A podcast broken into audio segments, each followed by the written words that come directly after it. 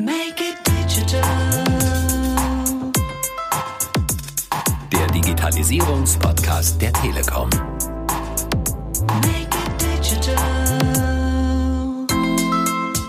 Wir müssen wirklich dazu kommen, dass wir eine neue Offenheit, eine Sharing-Kultur etablieren, dass wir von solchen Angriffen lernen können. Das forderte Thomas Czersich, der Leiter der internen Sicherheit auf dem dritten Magenta Security Fachkongress 2018 in Bonn. Und damit herzlich willkommen zur Digitalisierung einfach machen, liebe Zuhörer, mit einem weiteren interessanten Vortrag vom Cyber Security Gipfeltreffen der Deutschen Telekom. Denn heute hören wir den Vortrag Magenta Security Shield von Thomas Czersich. Er leitet die Group Security Services der Deutschen Telekom und damit sowohl die Cybersicherheit als auch alle anderen operativen Sicherheitsthemen im Konzern.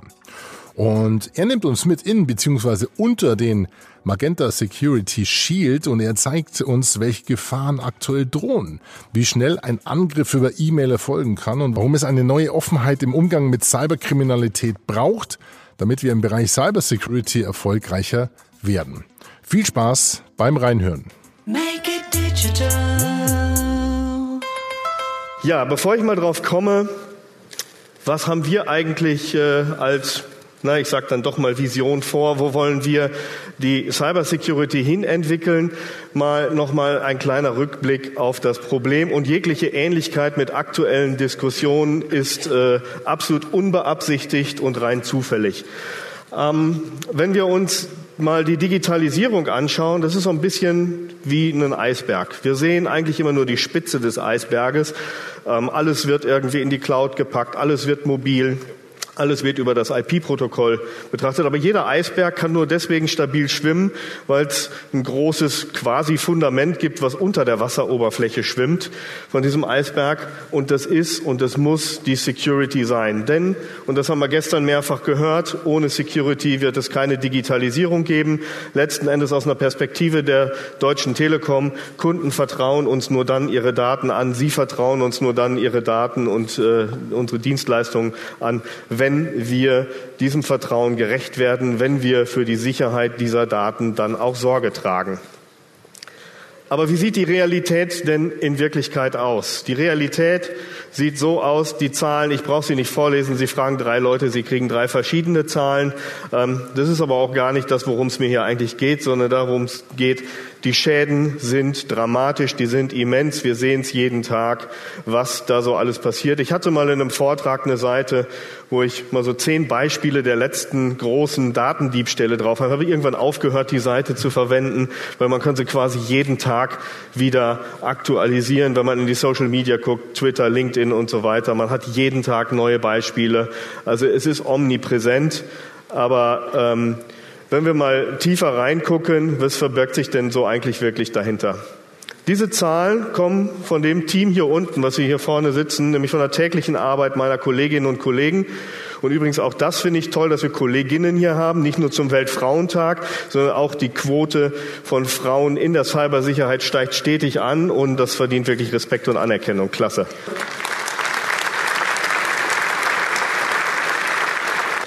Ja, die Zahlen sind beeindruckend. Milliarden von Botnet-Paketen, die wir jeden Tag über unser Backbone-Netz transportieren. Könnte man sagen, ist ja gut, verdienen wir unser Geld mit, Daten zu transportieren.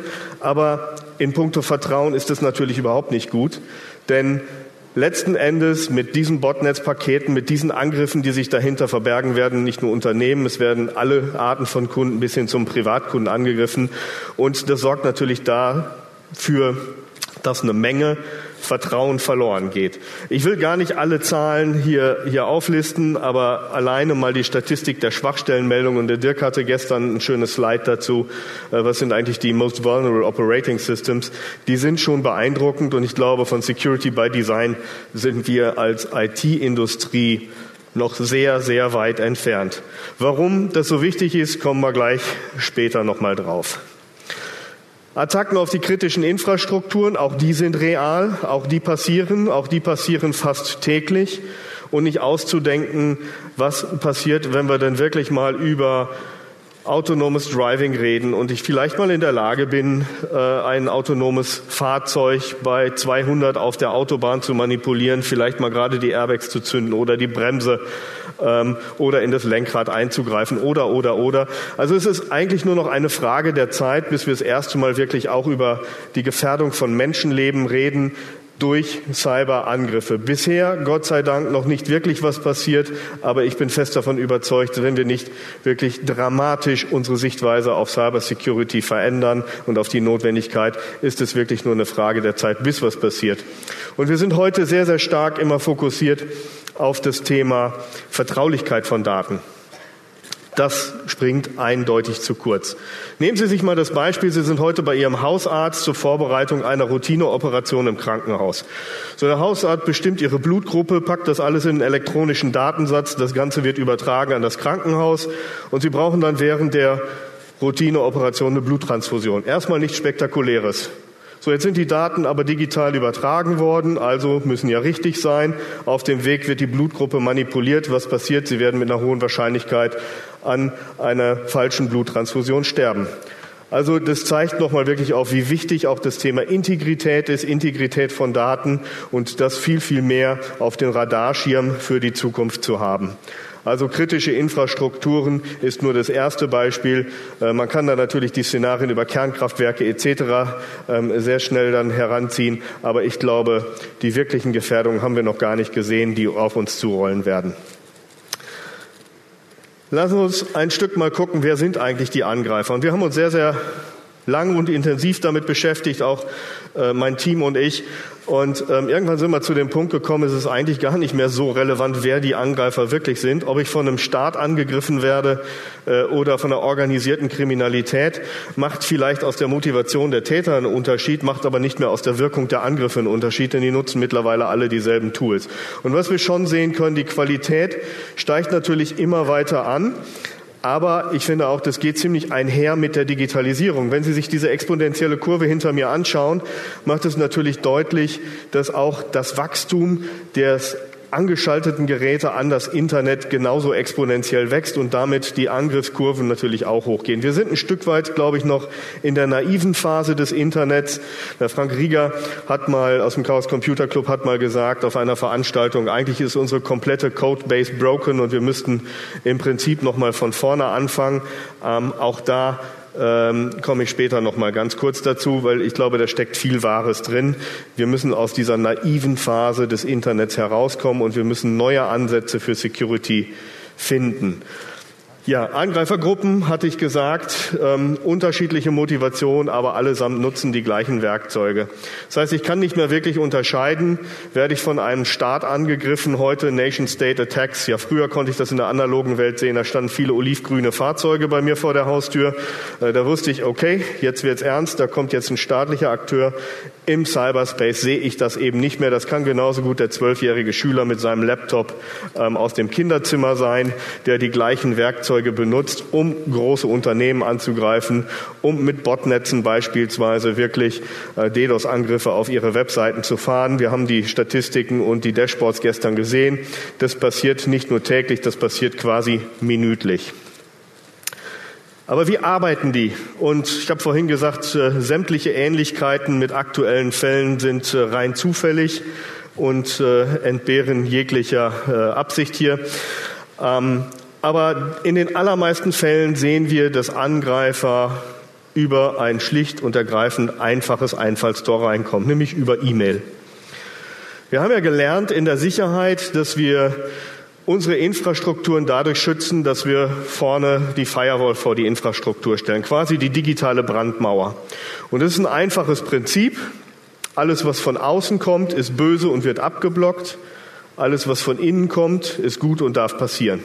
Mit einer einzigsten Ausnahme, die Post. Post macht ja nur dann Spaß, wenn ich auch mal auf irgendwas antworten kann. Also die E-Mail in diesem Fall macht nur dann wirklich Spaß, wenn das von außen reinkommt, wenn ich darauf antworten kann und äh, wir alle haben, glaube ich, da mehr als genug zu tun, mit jedem Tag diese E-Mails zu löschen, äh, wieder loszuwerden. Das hat ja schon fast nichts mehr mit Bearbeiten zu tun, sondern der eigentliche Job ist mittlerweile, wir löschen E-Mails. Und genau das nutzen Angreifer.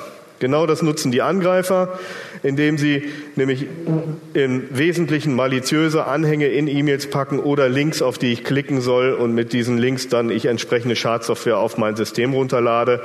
Und wir haben Fälle gesehen, in denen das nur wenige Minuten gedauert hat, vom Eintreffen der ersten E-Mail draufklicken, und ich zitiere den, äh, zitiere den Vizepräsidenten des BSI, der mal gesagt hat, irgendein Depp klickt immer.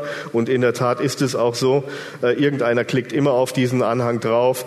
Und schon habe ich die Schadsoftware in meinem Netz. Sechs Minuten war der schnellste Fall, den wir mal gesehen haben, vom Eintreffen der E-Mail bis zum Exfiltrieren der Daten. Und wenn man die Medienberichte verfolgt, was aktuell in Berlin passiert ist, war es auch hier wieder genau der gleiche Fall. Und ich habe gestern gesagt, und das möchte ich heute nochmal wiederholen, weil es mir wirklich, wirklich, wirklich ein wichtiges Anliegen ist. Wir müssen endlich aufhören, die Opfer zu verhöhnen. Die Opfer von Cyberkriminalität, die einmal Opfer werden durch den Angriff und das nächste Mal gefühlt Opfer werden durch eine negative Medienberichterstattung, das bringt uns nicht weiter. Wir müssen wirklich dazu kommen, dass wir eine neue Offenheit, eine Sharing-Kultur etablieren, dass wir von solchen Angriffen lernen können, dass wir schnell darauf reagieren können. Und ich komme gleich zu dem Punkt, was wir als Telekom Security in diesem Kontext an Learning, an Mehrwert auch für unsere Kunden bringen wollen und woran wir mit großen Partnern gerade sehr intensiv arbeiten. Die Frage, sind wir alle, sind Sie alle präpariert? Sind wir gut aufgestellt? Wenn Sie das Bild schon mal gesehen haben, möglicherweise auf einem eigenen Rechner, würde ich sagen, nee, sind wir nicht. Das ist nämlich das Bild vom WannaCry. Wer das auf seinem Rechner hatte, ähm, hat nicht wirklich viel Spaß gehabt. Es gibt Zahlen von Maersk, große Reederei, Hafen in Rotterdam hat mehrere Tage die Logistik komplett stillgestanden. Schaden von, ich glaube, 300 Millionen US-Dollar in der Größenordnung. Hunderte von Unternehmen, Dirk hat es gestern in seinem Vortrag auch gesagt, hunderte von Unternehmen weltweit binnen Stunden infiziert damit. Das zeigt, wir sind nicht wirklich gut aufgestellt. Und interessant ist, wenn wir uns mal die Anatomie von WannaCry etwas genauer anschauen und die Zeitlinie dazu. Und ich bitte mal so den Fokus auf die magentafarbenen Ausdrücke da unten. Wir haben zuerst so eine Zero-Day-Phase. Das ist die Phase, wo der Angriff zwar bekannt ist, aber dummerweise nur wenigen Angreifern. Also ein paar Angreifer wissen, wie sie eine Schwachstelle nutzen können, aber sonst weiß keiner davon. So, wie schütze ich mich vor einem Angriff, den ich nicht kenne? Das ist relativ schwer. Klar wird der eine oder andere sagen, es gibt entsprechende Technologien dafür, APT-Erkennung, Sandboxing und, und, und, und, und. Das ist sicher richtig. Aber letzten Endes bin ich auf der Verteidigerseite immer schlechter aufgestellt, wenn ich den Angriffsvektor überhaupt gar nicht kenne. Dann kommen wir aber, und in diesem Fall war das eine, eine Veröffentlichung ähm, aus äh, diese Eternal Blue Leaks, ähm, NSA-Dokumente, die auf WikiLeaks veröffentlicht worden sind, dann kommen wir in diese Phase des Known Problems. Also jeder weiß, da ist ein Problem. Und die Hersteller, in diesem Fall im Wesentlichen Microsoft, haben auch vorbildlich reagiert. Die haben nämlich extremst schnell ein Software-Update rausgebracht. Nur für die, zu dem Zeitpunkt für die noch im Support befindlichen Systeme. Das hat dann noch mal Monate gedauert, bis WannaCry passierte. WannaCry nutzte genau diese Schwachstelle aus. Und ab da fängt dann an die Ignorance-Phase, eigentlich schon viel, viel früher, weil spätestens da habe ich das Software-Update ignoriert. Hätte ich das nämlich eingespielt, hätte ich garantiert nicht dieses Bild zu sehen bekommen, höchstens in den Medien. Aber da eben genau das nicht passiert ist, kann man hier wirklich von der Ignorance-Phase sprechen. Nun gibt es vielfältige Gründe, warum das alles so lange dauert. Ähm, und übrigens, Petya, No Petya, Monate später, selbe Schwachstelle, immer noch das gleiche Patch nicht eingespielt. Ähm, also das ist wirklich eine brutalstmögliche Ignoranz, die wir, die wir dort insgesamt als IT-Community an den Tag legen, die immer wieder zu diesen Problemen führt. Das Einzige, was nämlich wirklich funktioniert hätte und was auch einen ausreichenden Schutz geboten hätten, ist, die Systeme up-to-date zu halten. Jeder von uns fährt mit seinem Auto regelmäßig in die Werkstatt. Inspektion, Ölwechsel, das ist in Fleisch und Blut. Das macht jeder. Warum machen wir das eigentlich nicht mit den IT-Systemen? Es gibt vielfältige Gründe dafür, hatte ich gerade gesagt. Beispielsweise sehr, sehr langwierige Prozesse, Testen von Software-Updates, weil viele Unternehmen immer noch Angst haben, dass durch ein falsches oder schieflaufendes Update ich Ausfälle in der Infrastruktur habe. Fakt ist aber, Es gibt mehr Ausfälle durch fehlende Updates als durch schiefgelaufene Updates. Und das sollte uns zu denken geben. Und da sollten wir mal anfangen zu überlegen, wie können wir diese Prozesse beschleunigen. So, der nächste Punkt ist aber, selbst wenn ich die Prozesse beschleunigt kriege, wie kriege ich eigentlich die Information, dass ich etwas patchen muss, zeitnah in die Unternehmen rein? Und wir sprechen ja hier bei so einem WannaCry-Befall mal, mal losgelöst jetzt von der, von der Phase der bekannten Schwachstelle. Aber da kommt am Montagmorgen der erste, die erste Meldung zu WannaCry. Hier ist eine erste Infektion und binnen Stunden sind zig Unternehmen, zig Rechner weltweit infiziert. Wie schaffe ich es eigentlich, in diesen kurzen Reaktionszyklen, in diesen Minuten darauf zu kommen, zu sagen, ich muss folgende Maßnahmen ergreifen in meinem Unternehmen, ich muss meine Firewalls rekonfigurieren, ich muss meine Software aktualisieren etc. Äh, ganz zu schweigen von den eben beschriebenen Prozessen, die dann noch greifen oder greifen müssen. Und die Frage, die sich da stellt, gibt es eigentlich eine andere Option? Und wir sind der Meinung, ja, es gibt eine andere Option. Und das hat Dirk gestern in seiner Intro auch gesagt, es geht um Zeit. Es geht um Zeit und die Frage, wie erkaufe ich mir die Zeit, die ich brauche, meine Infrastruktur zu patchen, meine Firewalls zu rekonfigurieren, meine Prozesse sauber zu durchlaufen. Wie bekomme ich eigentlich diese Zeit?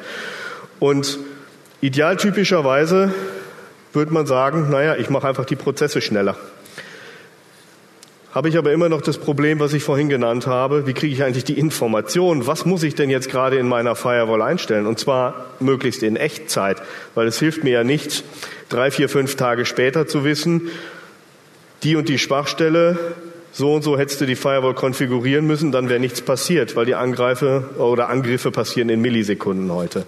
Und den Ansatz, den, den wir dazu haben, und das ist ähm, noch gar nicht Teil der, der Vision, äh, sondern die kommt gleich auf dem nächsten Slide, den Ansatz, den wir dazu haben, oder eigentlich die Optimallösung wäre, wir übernehmen das Management für all unsere Kunden aus unserem Cyber Defense Center. Meistens wird einer dann immer noch Opfer nämlich der, bei dem es als erstes passiert. Aber alle anderen kann man mit dieser Information extrem schnell schützen. Wenn wir nämlich das erste Mal irgendwo etwas gesehen haben oder wenn wir über unser Cyber Defense, unsere Sensorik irgendwo anders in einem anderen Teil der Welt gesehen haben, Folgeangriff ist möglich, können wir on demand automatisiert reagieren und den Schutzschild für alle unsere Kunden aktivieren. Jetzt werden viele von Ihnen sagen, na ja, gut, Firewall, die manage ich lieber selber, das ist schon ein sensitives System und das möchte ich lieber bei mir on-prem stehen haben und unter Kontrolle haben. Und da kommen wir eigentlich zu dem Punkt, an dem wir gerade sehr, sehr intensiv mit mehreren großen Herstellern arbeiten und wo wir sehen wollen, noch innerhalb diesen Jahres möglichst ein Produkt auf den Markt zu bringen. Wir sagen nämlich eben, wir machen das Ganze smarter. Wir stellen Ihnen ein kleines smartes Device vor Ihr Unternehmensnetz und mit diesem Device sind wir in der Lage, Ihnen genau die Zeit zu geben, die Sie brauchen, um zum Beispiel Ihre Firewall zu rekonfigurieren, um die Software-Updates einzuspielen etc. Also die Idee ist, hier mit einer Kombination aus zwei vielleicht banal klingenden Technologien die Zeit zu gewinnen, die man braucht, um zu reagieren. Das erste ist ein sogenannter Clean DNS. Sie erinnern sich das Problem, ich bekomme eine E-Mail, einen Link, ich klicke drauf und ich lade mir die Schadsoftware runter. Wie kann ich das verhindern? Natürlich, indem ich meine Sicherheitsgateways entsprechend konfiguriere. Oder die andere Variante, ich kann auch dafür Sorge tragen, dass die DNS-Abfrage, nämlich zu welcher IP-Adresse soll ich denn jetzt bitte als dieser PC, der Browser, eine Verbindung aufbauen, dass die ins Leere läuft. Indem wir zentral solche Seiten aus der DNS-Auflösung sperren und damit verhindern, dass die Schadsoftware quasi ihre Wirkung entfalten kann, weil sie gar nicht erst runtergeladen wird. Das ist die Variante eins. Die Variante zwei ist, wir wissen ja, von welchen IP-Adressen solche Angriffe laufen. Dazu haben wir eben ein Sensornetzwerk. Dafür haben wir unsere Mitarbeiter, die 7 mal 24 ähm, das beobachten. Und diese IP-Adressen kann ich entsprechend in so einem Device, was ich vor das Unternehmensnetzwerk reinstelle, blocken. Ich habe dann quasi die minimal invasivste Variante einer Firewall, wenn Sie so wollen, und erkaufe mir damit die Zeit, die ganz normalen Change-Prozesse in einer Firewall durchzuführen, nimm dann den Filter wieder raus aus dem System und alles läuft weiter. Ich habe auch keine, brauche keine Sorge haben, dass durch den Change irgendwelche anderen Regelwerke in meiner, meiner Firewall nicht funktionieren etc. Also ich erkaufe mir letzten Endes mit so einer Lösung Zeit. Jetzt könnte man sagen, so eine Lösung müsste ja eigentlich mehr können, dann sind wir wieder bei Firewalls, aber das Problem wird ja in Zukunft sein, mit HTTPS 1.2 wird eine Verschlüsselung mandatorisch sein. Das heißt, wir werden in absehbarer Zeit 90 Prozent der Verkehre, die über unsere Internetverbindungen gehen, über ihre Internetverbindung gehen, ohnehin verschlüsselt haben. Ein IP-Filter hilft mir aber immer noch, weil da geht es gar nicht um den Inhalt, sondern es geht um Quelle und Ziel. Und bekannt maliziöse Ziele auszusperren, zu blockieren, das in Echtzeit, das in einer Reaktionsgeschwindigkeit, wo ich quasi auf Knopfdruck nicht für einen Kunden und dann zum nächsten, zum nächsten, zum nächsten, sondern vollautomatisiert über alle Kunden das in Echtzeit machen kann. Das ist das, woran wir arbeiten. Ähm, die nächste Stufe wäre natürlich äh, Managed Cyber Defense, weil damit habe ich noch viel, viel mehr Sensorik, auch die Sensorik ins Innere der Unternehmensnetze reinzubekommen. Das ist das, was wir beispielsweise für große Kunden wie eine Linde machen, aber auch viele andere Kunden. Äh, damit gibt es natürlich noch mal einen viel, viel intensiveren Blick da rein, setzt allerdings auch voraus, dass wir viel aktiver und viel enger zusammenarbeiten. Und insofern glauben wir, dass das Konzept, das ich gerade hier beschrieben habe, eine gute Zwischenstufe sein kann für jeden von den Vorzügen eines zentralen Cyber Defense Centers und der Geschwindigkeit zu profitieren, ohne aber dafür direkt den Schritt gehen zu müssen, das ganze Paket quasi outzusourcen, quasi ein Intermediate-Angebot, an dem wir arbeiten, mit dem wir Ihnen allen Zeit schenken wollend. Ähm, gut, schenken, es wird nicht ganz kostenlos sein. Insofern ähm, wird es nicht ganz schenken sein, aber ich glaube, indem wir ihnen die Zeit geben, die sie brauchen, die entsprechenden Systeme unter Kontrolle zu bringen. Ja, in a nutshell, ich glaube, ist alles gesagt dazu. Es geht darum, schneller zu werden. Es geht darum, die Prozesse zu verbessern. Aber es geht eben auch darum, eine zentrale Intelligenz zusammenzustellen. Security is for sharing, die Informationen so zusammenzubringen, dass man reaktionsschnell, angemessen auf neue Bedrohungen, die im Sekundentakt entstehen, reagieren kann. Vielen Dank. Das war Thomas Chersig mit seinem Vortrag Magenta Security Shield vom Magenta Security Fachkongress 2018. Übrigens, die Unterlagen zu den Vorträgen vom Magenta Security Fachkongress finden Sie bei uns auf der Webseite zum Podcast unter telekom.de slash podcast. Wir bedanken uns bei Ihnen fürs Zuhören für heute und laden Sie natürlich auch gerne zu Feedback und oder oder Fragen ein. Gerne unter telekom.de slash podcast oder podcast at telekom.de per E-Mail. Dort steht Ihnen unser Podcast-Team und ich sehr gerne zur Verfügung. Und damit sage ich Tschüss, bis zum nächsten Mal. Ihr Alexander Wunschel. Make it digital. Digitalisierung.